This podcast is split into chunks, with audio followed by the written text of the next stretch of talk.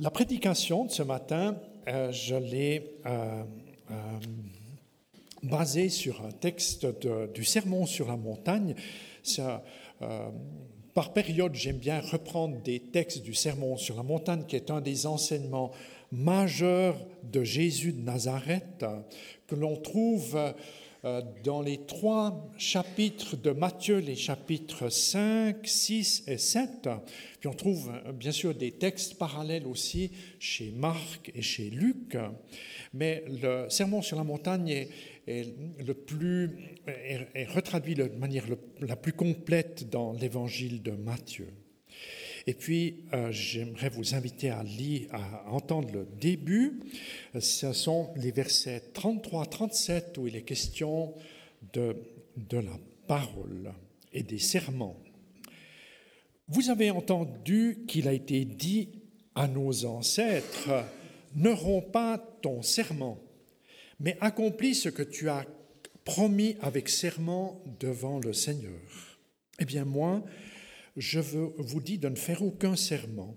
N'en faites ni par le ciel, car c'est le trône de Dieu, ni par la terre, car elle est un escabeau sous ses pieds, ni par Jérusalem, car elle est la ville du grand roi. N'en fais pas non plus par ta tête, car tu ne peux pas rendre blanc ou noir un seul de tes cheveux. En parenthèse, il y a les teintures, mais le cheveu ne change pas. Hein.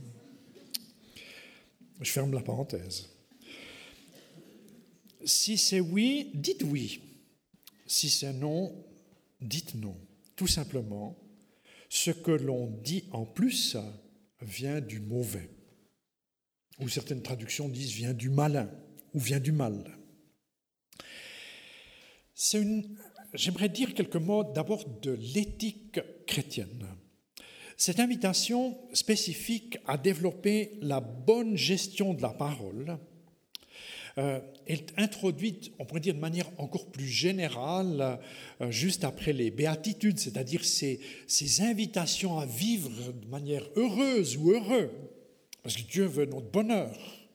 Il dit qu'on est heureux si on arrive à aligner nos priorités au règne qu'il est venu apporter, il, y a comme une, introduction générale que l'on trouve euh, après les béatitudes, après les huit béatitudes, c'est vous qui êtes le sel du monde, mais si le sel perd son goût, comment pourrait-on le rendre de nouveau salé?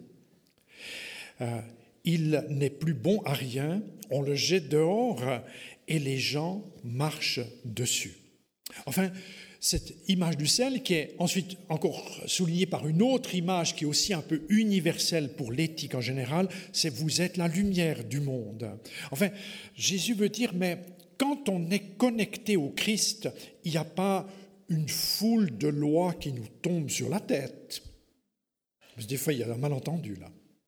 Quand on est connecté au Christ, il y a tellement de priorités nouvelles qui prennent vie par sa parole vivante, agissante, par l'Esprit Saint qui œuvre dans nos cœurs, qu'il y a un style différent qui s'installe, qui s'applique, et c'est extraordinaire.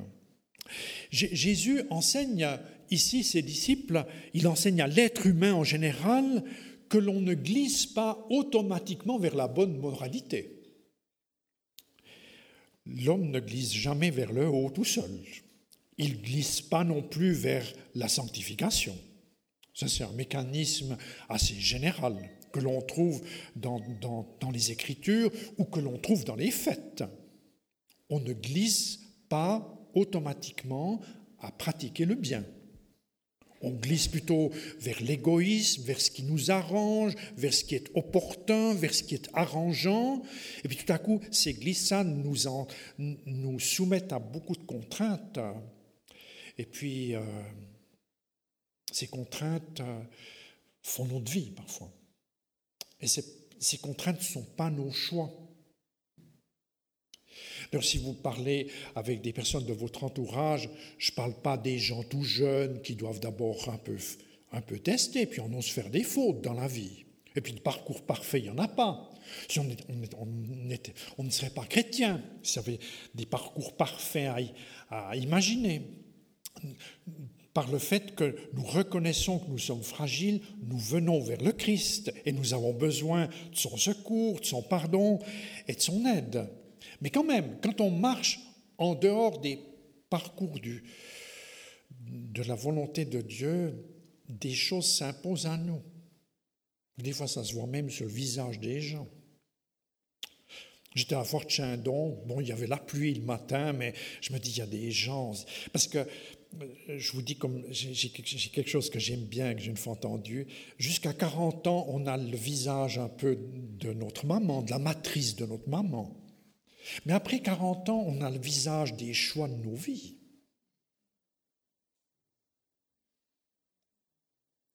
On te regarde, on voit un peu qui tu es. On ne va pas deviner qui tu es, mais on voit un peu sur les visages la sévérité, l'insatisfaction, la mesquinerie, un peu le tricheur, quelqu'un de, de confiant, quelqu'un qui, a, qui est apaisé, quelqu'un qui aime rencontrer son prochain. Nos visages traduisent beaucoup de choses. Alors, euh, ne dites pas ce que j'aurais pas dit. Hein. Dieu ne regarde pas nos visages, il regarde nos cœurs. Parce que le cœur, c'est encore plus, grave, plus grave, plus important. Seigneur, il aime nos cœurs et il aime les, les regarder. Donc, c'est important que dans les domaines de l'éthique, c'est-à-dire la manière de traduire la foi sur le concret, on ne soit pas sur des glissades, mais qui est comme une, possibilité de bien saisir euh, les priorités. Quelqu'un a dit, la vie c'est comme une pièce d'argent, on peut l'utiliser qu'une fois. On n'a qu'une vie ici. Comment est-ce que je vais la monnayer? Le texte de ce matin souligne donc cette importance de, de l'éthique qui, est, qui, est, qui cautionne la doctrine. Et on pourrait dire que euh, les églises évangéliques, alors on n'est pas les seuls, par exemple dans, la théologie catholique romaine, on a aussi bien à cœur tous les accents importants de l'éthique humaine. Et puis, heureusement parfois que, que l'évêque de Rome ose encore un peu affirmer quelque chose là où les autres se taisent. C'est tellement important de considérer que dans l'histoire de l'Église, il y a souvent eu des témoignages forts où des gens ont été audacieux parce que leurs paroles correspondaient à la réalité et n'ont pas dit des paroles de confort. Puis l'inverse existe aussi. Des gens qui se dégonflent, des gens qui renient ou qui ont des vérités opportunistes qu'ils arrangent selon les, circonstances du, moment. J'aimerais euh, continuer encore en parlant un peu de l'usage de la parole, où, Jésus dit, vous avez euh, entendu dire qu'il qu'il vous avez entendu qu'il a été dit à nos anciens, ne romps pas ton serment, mais accomplis ce que tu as promis avec serment de, devant le Seigneur. Alors, c'est une allusion au neuvième commandement de, Jésus, euh, que, que Jésus mentionne ici, tu ne prononceras pas de faux témoignages contre ton prochain. Puis c'est vrai que l'Ancien Testament euh, permettait, d'ailleurs si on revoit ça dans Lévitique 19, de faire des serments pour autant qu'ils soient justes, les serments. Ça, c'est l'enseignement du Lévitique. Mais, Jésus euh, les proscrit les serments et préconise, on pourrait dire, que les disciples disent toujours la vérité. Dans certaines cultures, par exemple, euh, j'ai lu en préparant celle des Ambiens, euh, les personnes font régulièrement des serments pour appuyer la vérité de ce qu'elles disent, ou bien pour appuyer des promesses qu'elles sont en train de faire. Le serment fait intervenir Dieu, il est témoin de ce que j'ai dit, et si je mens, la foudre va me tomber dessus. Hein, certaines cultures fonctionnent un peu ainsi. Les Juifs aussi, de leur côté, entretenaient cette pratique des serments, même vis-à-vis -vis de Dieu. Jésus déclare qu'il n'est pas utile de, en guillemets, jurer euh, pour faire croire à tort que l'homme ou la femme en question tiendra sa parole. Il insiste que ses disciples soient reconnus comme étant des personnes dignes de confiance.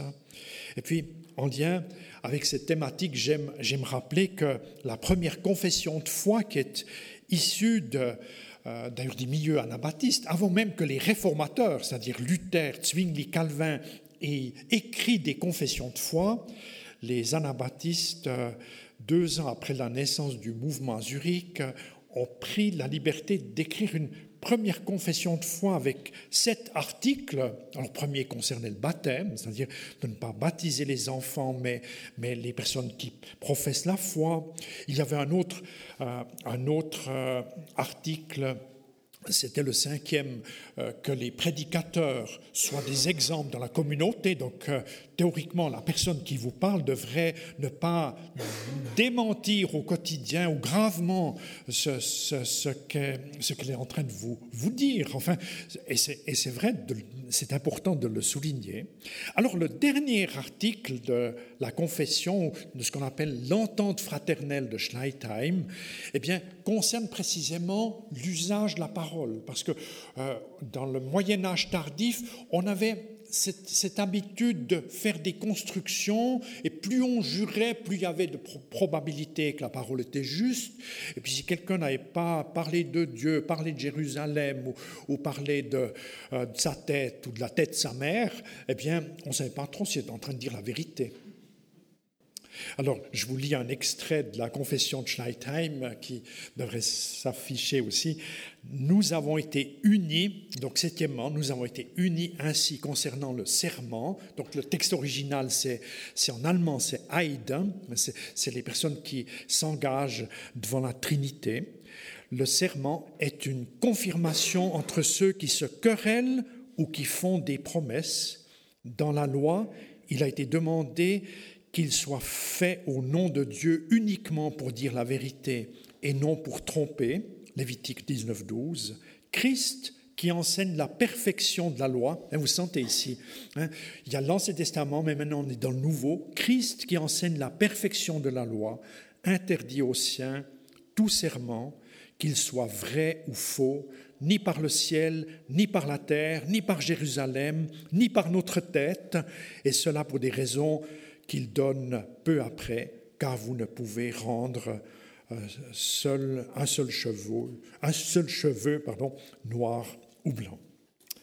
Oui, ici cette citation pour, pour dire que c'est tellement important de s'exercer, de, oui, d'exercer une discipline pour, euh, pour dire des paroles qui correspondent. Et comme toute discipline, elle s'exerce. Et c'est parfois important d'intérioriser, après une conversation, après une prise de position, euh, la manière dont j'ai argumenté. Est-ce que, mon argumentation correspond à, à ce qui est euh, lié à ma connaissance, à ce qui correspond au fait?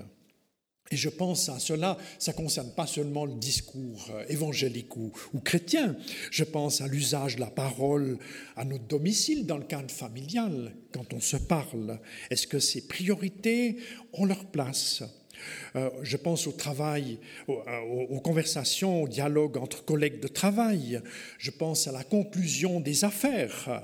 Lors, je pense aussi à ce qui est dit lors des déclarations officielles. Demain, par exemple, débute la session d'automne des chambres fédérales à Berne. Et puis, lors des sessions, les personnes élues ont la mission avant tout de parler. On parle bien du Parlement. Hein, c'est la boîte où on parle, le Palais fédéral. Comment est-ce qu'on parle? Est-ce que l'on parle pour que des vérités, des bouts de vérité, les supposer quelque chose, alors qu'il y aura encore la, la fin de la phrase à à souligner tout autant.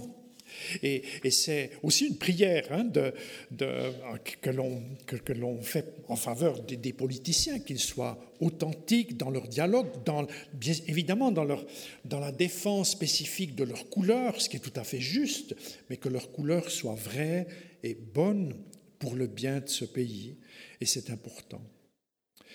Euh, par exemple, pour exercer des fonctions publiques dans notre pays, on a des assermentations. Alors, je sais que ça a un peu changé de forme, je ne suis pas au courant des toutes dernières évolutions, mais il y avait souvent l'invitation à jurer avec le signe de la Trinité.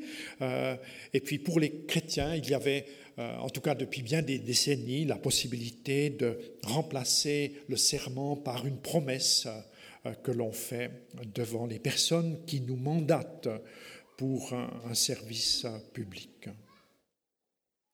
Ce matin, on parle d'aller travailler en Afrique. Je pense à, la culture africaine que je connais un, peu, mais quand même pas bien.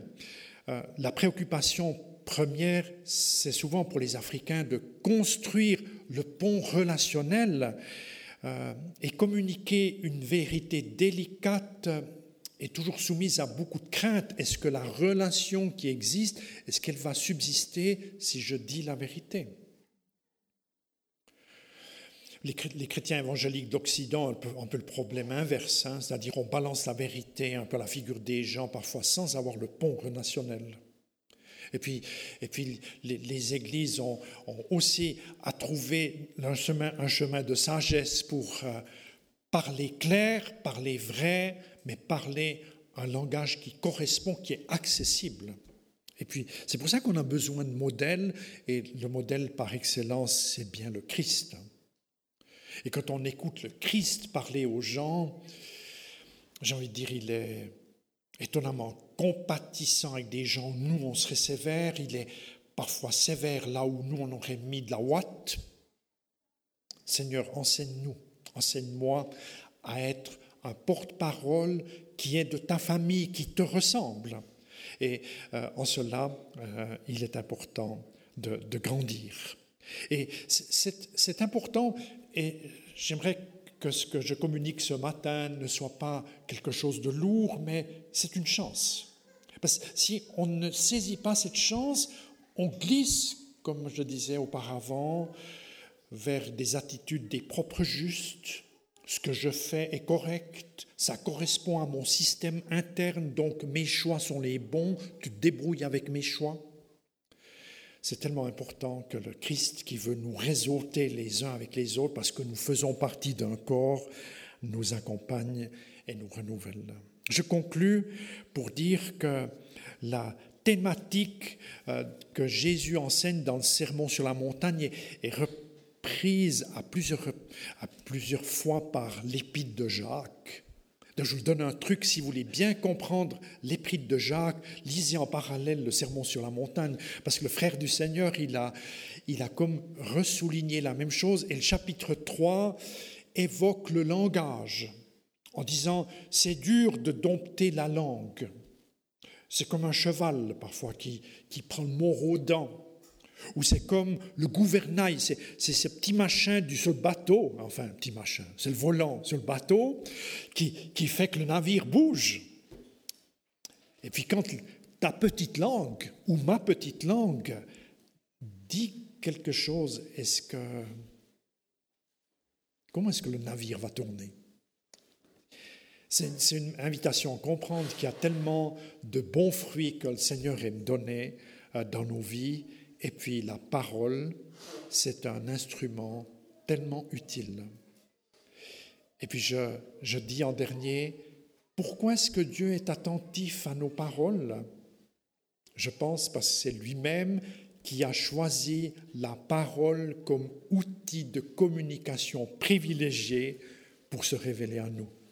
C'est-à-dire, Dieu se révèle par la nature, se révèle dans nos prochains, se révèle par l'Esprit Saint, mais ce qui, chez Dieu, est le plus fort pour nous parler, c'est sa parole. Et nous qui sommes devenus ses enfants, il faudrait que notre parole ressemble à la sienne. C'est une parole qui est vraie, une parole qui donne des chances, une parole qui accueille l'autre, une parole qui est désintéressée, une parole où le oui est oui et puis le non reste non. Soyez bénis et renouvelés en cela.